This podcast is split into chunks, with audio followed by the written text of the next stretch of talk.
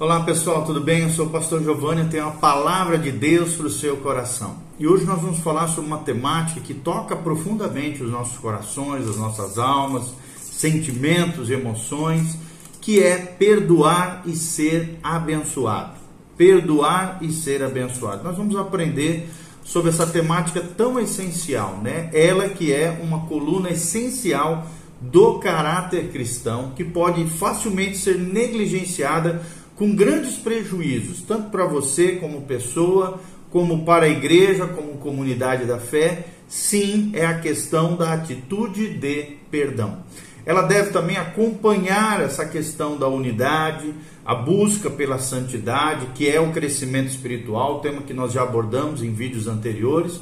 Caso contrário, o corpo de Cristo, a família, os relacionamentos podem se tornar realmente desarmonioso, rígido, amargo, o que leva então a abrigar ressentimentos e a elevar o orgulho no coração das pessoas, tá bom? Então nós vamos aprender que o perdão é absolutamente essencial, porque por mais que gostaríamos, né, de trazer a perfeição do céu para a terra, para dentro do trabalho da igreja, para dentro das casas, dos lares, isso não acontecerá nessa vida.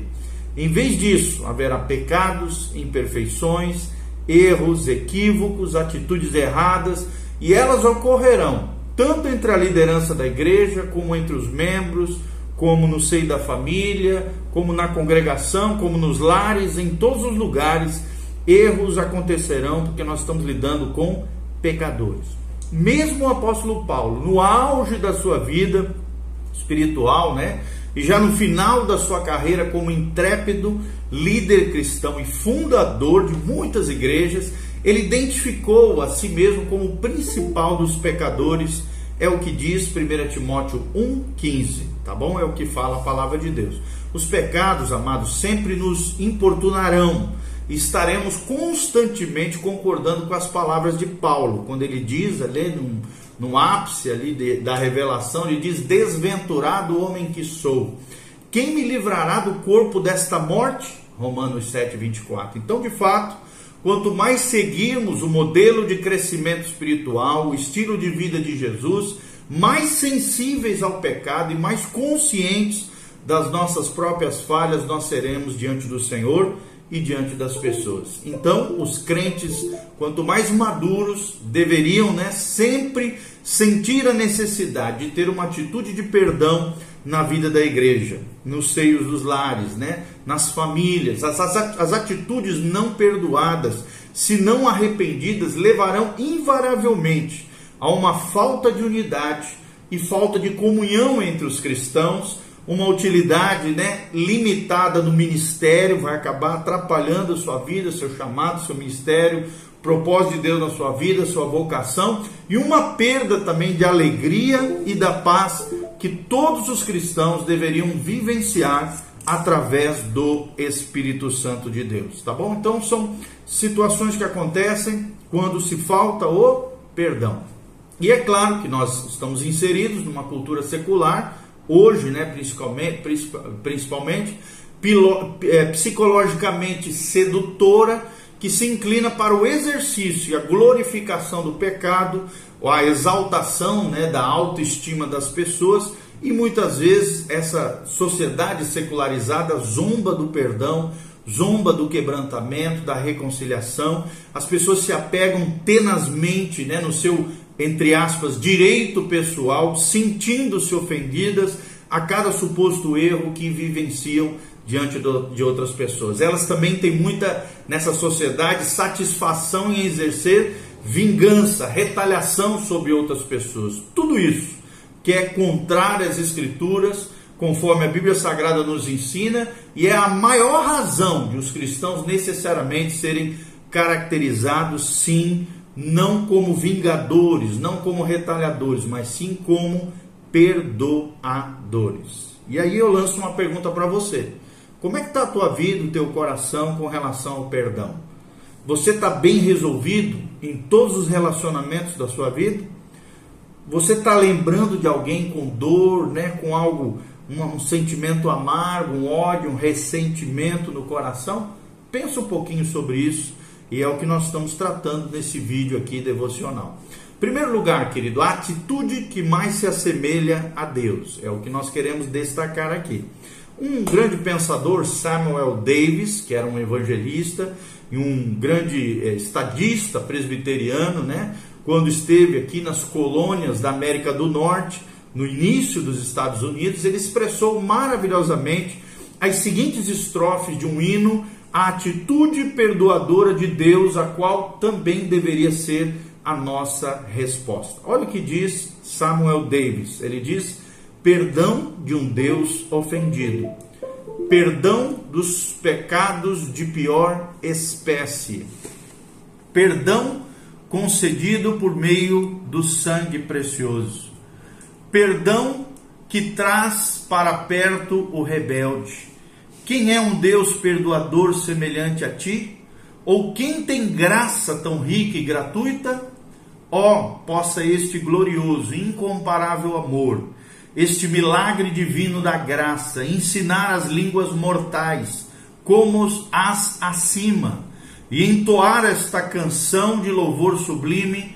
Quem é Deus perdoador semelhante a ti? Ou quem tem graça tão rica e gratuita como você, ó Senhor? Então, com esses versos, né? Como esses versos aqui sugerem, o perdão de Deus, amados, é maravilhoso. E este é o seu amor imerecido, indevido, que não mantém o pecador culpado, mas ignora totalmente a transgressão, perdoando os nossos pecados na cruz do Calvário. Quando manifestamos perdão, estamos dizendo essencialmente que, não obstante o que alguém tenha feito na nossa vida contra nós, não permaneceremos irados ou desejosos de vingança. Isso é perdão.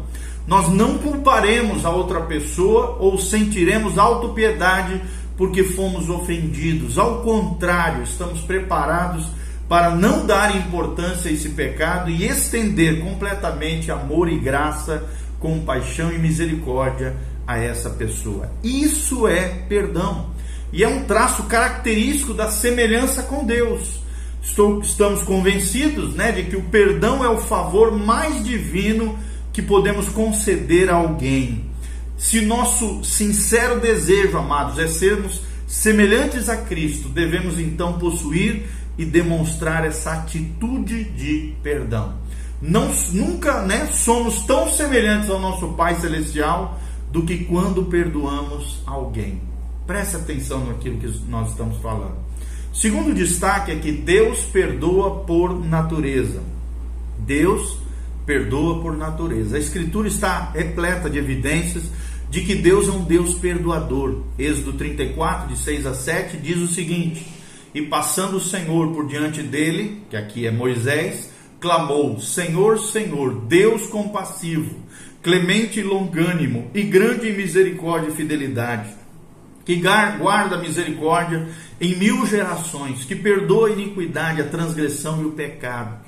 Palavras aqui do grande profeta, do grande homem de Deus, Moisés, o autor do Pentateuco, da Torá, dos cinco primeiros livros da Bíblia. Então Moisés havia pedido para ver a glória de Deus. Então o Senhor, nesse trecho, revela uma pequena parte dela, ao passar e identificar algo da sua natureza básica. Os salmos também, amados, testificam a verdade da natureza perdoadora de Deus. Eis três passagens representativas acerca disso. A Bíblia Sagrada diz: Bem-aventurado aquele cuja iniquidade é perdoada, no Salmo 32, de 1 a 2, cujo pecado é coberto.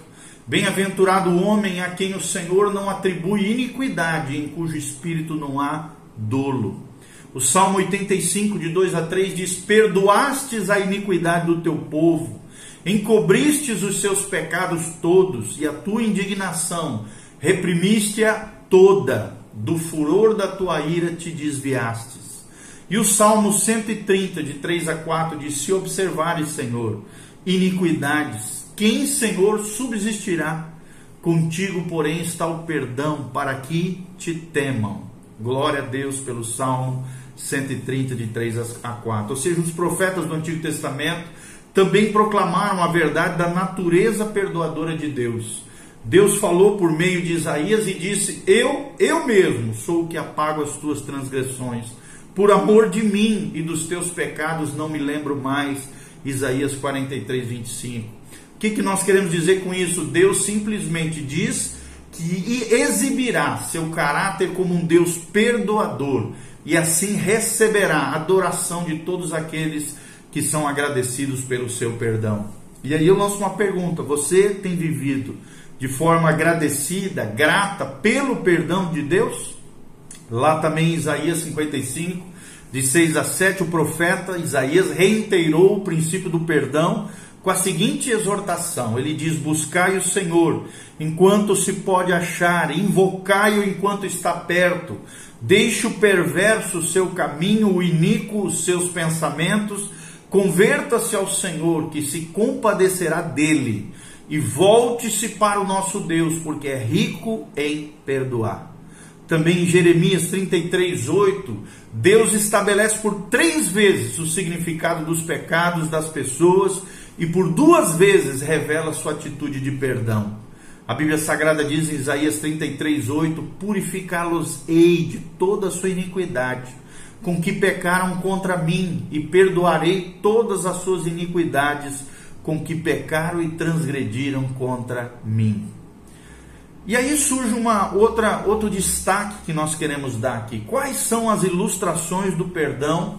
Né? A maioria delas agora, trechos que nós falamos, são do Antigo Testamento. Será que Deus também ilustrou o perdão no Novo Testamento? E é claro que a resposta é sim. A natureza essencialmente perdoadora de Deus talvez não seja em nenhum outro lugar mais bem retratada do que na bem conhecida parábola do filho pródigo, o que também poderia mais apropriadamente ser chamada de a parábola do pai perdoador, contada por Jesus de Nazaré, lá em Lucas 15, de 11 a 24. Aqui nós vemos registradas as relações do pai com seu filho desobediente, retratando a nossa vida antes de encontrarmos com o amor paternal de Deus. A Bíblia Sagrada diz: continuou certo homem, tinha dois filhos, continuou aqui é Jesus, né? Relatando essa parábola, o mais moço deles disse ao pai: Pai, dá-me a parte dos bens que me cabe.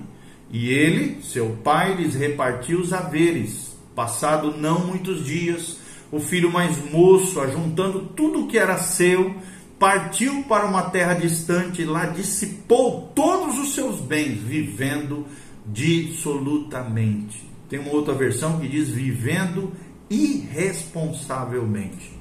Depois de ter também, a Bíblia Sagrada continua dizendo, ter consumido tudo, sobreveio àquele país uma grande fome e ele começou a passar necessidade. Então ele foi e se agregou a um dos cidadãos daquela terra, e este o mandou para os seus campos a guardar os porcos. Ali então, esse jovem desejava ele fartar-se das alfarrobas que os porcos comiam, mas ninguém lhe dava nada. Então, caindo-se em si, disse: Quantos trabalhadores de meu pai têm pão com fartura, e eu aqui morrendo de fome? Levantar-me-ei, irei ter com meu pai, e lhe direi: Pai, pequei contra o céu diante de ti, já não sou digno de ser chamado teu filho. Trata-me como um dos teus trabalhadores. E levantando-se, foi para o seu pai. Vinha ele ainda de longe, quando seu pai o avistou e, compadecido dele, correndo, o abraçou e beijou. E o filho lhe disse: Pai, pequei contra o céu diante de ti, já não sou digno de ser chamado teu filho. O pai, porém, disse aos servos: Trazei depressa a melhor roupa, vestiu, pondo-lhe um anel no dedo, sandália nos pés, trazei também, matai o novilho cevado, comamos e regozijemo-nos, porque este meu filho estava morto e reviveu, estava perdido e foi achado, e começaram a regozijar-se regozijar-se, alegrar-se, tá bom? É o que diz Lucas 15, de 11 a 24. Ou seja, o filho dessa parábola é semelhante a muitos filhos hoje: tolo, ganancioso, egocêntrico, excessivamente indulgente, ansioso para colocar as mãos sobre a riqueza que ele não ganhou, esbanjador na maneira como gasta o dinheiro na companhia de pessoas irresponsáveis e indiferentes que o deixaram na miséria quando os recursos se foram. parece um retrato de muita gente nos dias atuais. Ao cair em si num chiqueiro terrível, fedorento, a sua condição espelha a sua vida, chegando à conclusão que os empregados do seu pai tinham muito mais do que ele. Aí, caindo em si, ele resolve voltar para casa. A última coisa que o filho espera é ser perdoado pelo pai. Ele apenas quer a oportunidade de voltar para casa, reconhecer quão terrível e negligente filho havia sido e tornar-se um escravo, quem sabe. Assim, pelo menos, teria um lugar para morar e alimento decente para comer. Ao descrever né, a Bíblia Sagrada a chegada do filho à casa do pai, Jesus aqui nos ensina o que significa perdoar, baseado em como Deus nos perdoa. Logo que o pai vê o filho à distância, corre para encontrá-lo, amorosa e sinceramente abraça seu filho, pede uma celebração extravagante para celebrar o seu retorno à casa. Isso ilustra o caráter generoso do perdão de Deus, quando vê o pecador se movendo em sua direção com um coração arrependido e pronto para confessar os seus pecados. Deus o abraça e imediatamente derrama sobre ele o seu amor perdoador, o seu amor gracioso. E o pai dessa parábola não se parece em nada com as pessoas nos dias de hoje. Às vezes até dentro da igreja, que mantém muitas vezes uma atitude ímpia e antibíblica de amargura, de rancor, de ressentimento com outras pessoas. O caráter dessas pessoas que acham que tem de retalhar, de se vingar cada erro cometido contra elas e reagir para preservar seu orgulho. É muito diferente esse essa atitude do caráter de Jesus Cristo e do coração de Deus Pai. Pessoas amargas não se dispõem a perdoar, e suas atitudes cheias de rancor enfraquecem o trabalho na igreja, bem como o trabalho nas suas vidas, também o ministério de servos e de líderes fiéis de Deus. Que contraste com o pai que se regozija perante o filho arrependido e não poupa despesas para expressar o seu perdão, a sua graça. E o pai não faz nada disso para ganho pessoal, mas simplesmente pelo puro prazer da restauração, da reconciliação. A parábola aqui retrata a maneira divina do perdão, a qual é a razão de podermos novamente dizer que o perdão é a ação mais própria da natureza de Deus que alguém pode desempenhar contra outras pessoas. Você também pode conferir um trecho da Bíblia em Mateus 5, 43 a 45. Então, pensando em tudo isso, o perdão também é um ponto destacado pelo apóstolo Paulo. Lá em Efésios 4, 32, a Bíblia Sagrada nos ensina: antes sede uns para com os outros benignos, compassivos, perdoando-vos uns aos outros, como também Deus em Cristo vos perdoou. Ou seja, uma atitude de perdão é o ingrediente chave para tratar os outros de maneira bondosa e terna.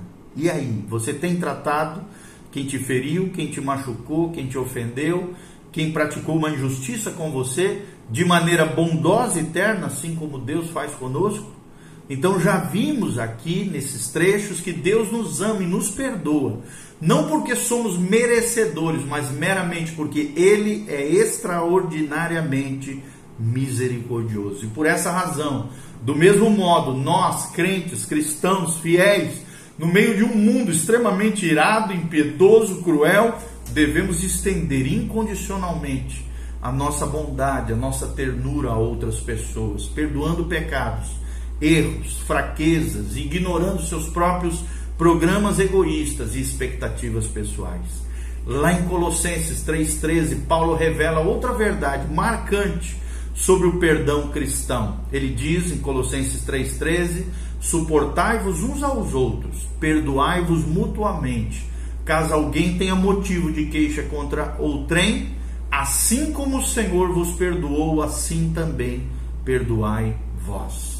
Ou seja, devemos perdoar com o mesmo tipo de magnanimidade, generosidade com que Deus nos perdoou. E esse é o imperativo do perdão. O imperativo do perdão é esse. Outra parábola, né, que Jesus destaca vividamente é a importância do perdão na vida cristã, e a importância do perdão na vida cristã é a parábola do credor incompassivo. Nessa passagem, o ensino de Jesus ressalta não apenas a necessidade de perdoar, mas também o imperativo que se Deus, né, que se Deus que recebeu a maior ofensa pode nos perdoar, então os crentes que foram muito menos ofendidos também devem perdoar os seus companheiros crentes. Em resposta à pergunta de Pedro, com referência a quantas vezes um crente deve perdoar os pecados de um irmão ou de uma pessoa, nosso Senhor contou a seguinte parábola a todos os discípulos. Ele disse: O reino dos céus é semelhante a um rei que resolveu ajustar contas com seus servos e, passando a fazê-lo, trouxeram-lhe um que lhe devia dez mil talentos. Não tendo ele, porém, com que pagar, ordenou ao Senhor que fosse vendido ele, a mulher, os filhos e tudo quanto possuía e que a dívida fosse paga. Então o servo, prostrando-se reverente, rogou: "Se paciente comigo e tudo te pagarei". E o senhor daquele servo, compadecendo-se, mandou embora e perdoou-lhe a dívida. Saindo, porém, aquele servo encontrou um dos seus conservos que lhe devia cem denários e, agarrando-o, sufocava, dizendo: Paga-me o que me deves. E então o seu conservo, caindo-lhe aos pés, lhe implorava: Sê paciente comigo e te pagarei. Ele, entretanto, não quis ouvi-lo. Antes, indo-se, lançou na prisão até que saudasse a dívida. Vendo os seus companheiros o que havia passado, entristeceram-se muito e foram relatar ao rei, o seu senhor, tudo o que acontecera. Então o seu senhor, chamando-lhe, lhe disse: Servo malvado, perdoei-te aquela dívida toda porque me suplicaste.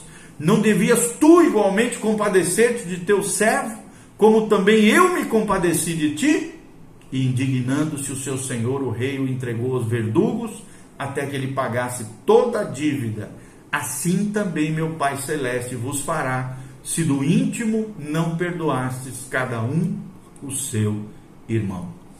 Então, nos reinos antigos, todos os cidadãos eram escravos, no sentido amplo de que eram súditos do monarca. Isso significa que os nobres eram tão escravos do governante como eram os funcionários de baixo escalão. Essa parábola sugere tais extremos, o que indica que a sua verdade se aplica a todo crente no reino de Deus. O primeiro escravo na parábola tinha uma atitude de abundante riqueza pessoal, mas o segundo, em comparação, era provavelmente pobre. O primeiro homem era como um governador no reino e sua responsabilidade primária era recolher impostos para o rei. O sentido da parábola em relação ao dinheiro é que o servo devia uma quantidade enorme, um débito impagável ao rei. Assim somos nós. Por isso nós precisamos perdoar os outros assim como fomos perdoados. Amém?